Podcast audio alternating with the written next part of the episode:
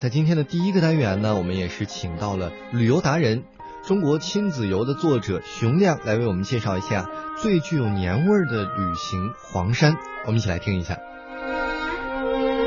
行百里者看周遭事，行千里者阅世间情，行万里者取天下经。行者无疆。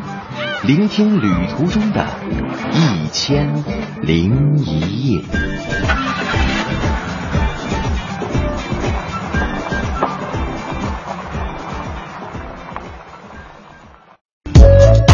中国最有年味儿的地方是哪里呢？其实说哪里可能都有点不服气，每个人都觉得自己的家乡呢是最有年味儿的。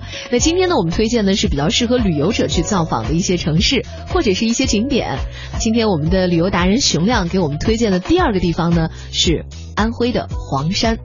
对我，我把它总结叫徽州年味浓。嗯。那里确实是一个，就是又有我们呃非常美的黄山的景致，同时呢也有我们徽州文化年俗的一个地方，非常适合一家人驱车到那里自驾过年。对，这么一个地方，很久以前不就听过那么一句话吗？说五岳归来不看山，黄山归来不看月。我很多年前去过一次黄山，我就觉得。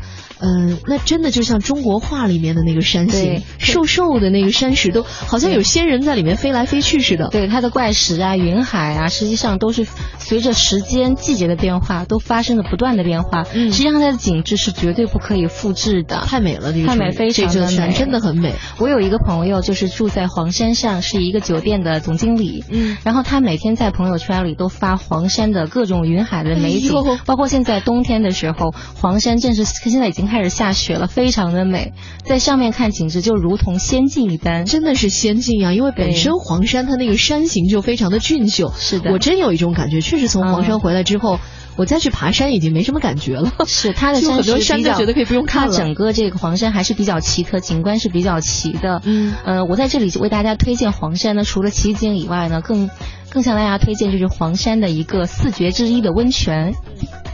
呃，特别是冬天的时候呀，我们到黄山的有一个地方叫紫云峰啊，紫云峰下面泡温泉是最舒服的，特别是在黄山飘雪的时候呀，它那个温泉都是在室外的时候。室外的地方，然后你去泡汤，嗯，别有一番这个风味，嗯，然后特别特别的这个，就是有那种意境的感觉，很浪漫，听起来都不错。所以一般我们都是白天的时候去泡汤，嗯，因为晚上的时候你是看不见雪花落下来的时候，在你在你身上的那个感觉的。所以这个是一个温温泉的名字吗？这个紫云峰啊，紫云峰是那个黄山的一个景点，一个一个山峰是吧？对对，在那个山下可以泡温泉。对对对，它那个水质是非那个含这个重。碳酸的对人体是非常有好处的，特别是呃老年人，啊也可以就是减轻老年人的这个心血管呀，还有一些各方面的一些这样的问题都可以治疗，很舒服的。我亲我也是亲自去泡过一次，虽然没有赶上这个落雪这么美啊，但是那天的这个气温也是非常的低。那这是不是要找那种专门的温泉型的酒店？嗯，有有这样温泉型的酒店，但是呢，就是呃，我建议还是得提前去预定，因为他们那边也是人满为患，非常的火爆。住的方面有没有什么好的推荐？嗯，在黄山上面呢，我建议呢，就是大家最好是住在黄山下面，游在黄山上。嗯，因为毕竟这个就是黄山上的那个景点的这些酒店不好预定。啊，对。黄山上，黄山下有非常不错的酒店，比如黄山市里头就有七家五星级的酒店。哦。啊，然后也是价格也是相对于其他一线城市要便宜一些。嗯。呃，然后呢，就是你这样的话，你可以选择，比如说你选选择下雪的时候，你就可以上山了。嗯。然后就可以看到这个黄山的一些云。云海呀，雪松这样的奇景是非常非常有意思的。嗯，呃，同时呢，我也是推荐大家在冬天的时候去黄山，因为黄山有一种奇景叫这个雾凇，实际上形成主要是在气温到零下二度到十七度的时候才会形成雾凇。对，所以说冬天这个是只有冬天才能够看得到的。这个雾凇，大家呃不知道有没有见过？我因为我看到过吉林的那个雾凇啊，它其实相当于是一种直接的凝华，好像是是这样，那个水就是直接。就凝在了那个树枝啊，什么枝条上面。但是黄山跟这个是相对有一定的区别，因为它是冻住了，等于是。但是黄山它是因为在山区，它是有风的，嗯，它会还有有云，还有湿度，嗯，所以说它那个雾凇，它那个雾凇相对是比较的，就是呃，就是动态性，还能飘。可以这么说吧，可以这么说。嗯，所以只有在冬天才能看到。对对对对，其实黄山呢，不仅哎，前两天是不是刘翔和他的女朋友是不是就跑到黄山上去？对，就是去黄山了。真会玩啊！他们是很很会享受生活了。嗯，就是在冬天的时候可以泡温泉，可以看雾凇。对对对，然后还有一个黄山下面有很多徽州的古镇，这个地方就是非常。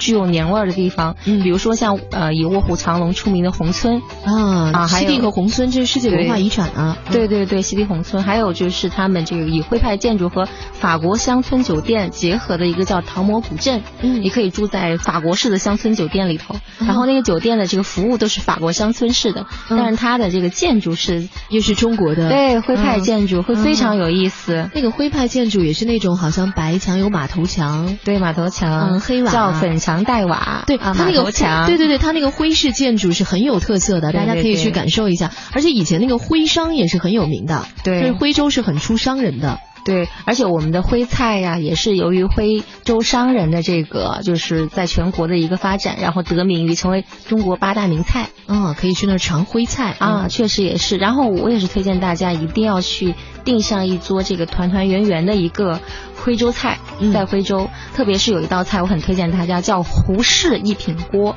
胡适。大家都知道是那个文人胡适对，是 大文人文化名人，因为他是安徽人啊，所以说他他很爱吃这个一品锅，嗯，所以说由于他总是他的他的这个妻子总为他做这道菜，所以说呢，呃，招待客人，所以这个锅呢以他的名字命名，嗯，其实它就叫一品锅，其实就是把这个呃徽州当地的一些这个就是特产，比如像笋干，嗯，干的笋子，比如说然后铺上一层肉，再铺上一层油豆腐，再铺上一层白豆腐，然后。再加上肉圆、粉丝，嗯然后还有什么金针菜，嗯，呃，还有菠菜，有时候会加上菠菜，然后炖上一锅，嗯，然后暖暖和和的，然后围吃太舒服了，然后围坐一桌专门吃这个要一品锅，是非常的。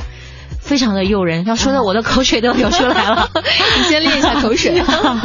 对，跟大家也说到了，说黄山脚下的这个西递红村，刚才也提到说拍卧虎藏龙哈，是没错，在这里，而且那个村子的建筑之美也是非常棒的。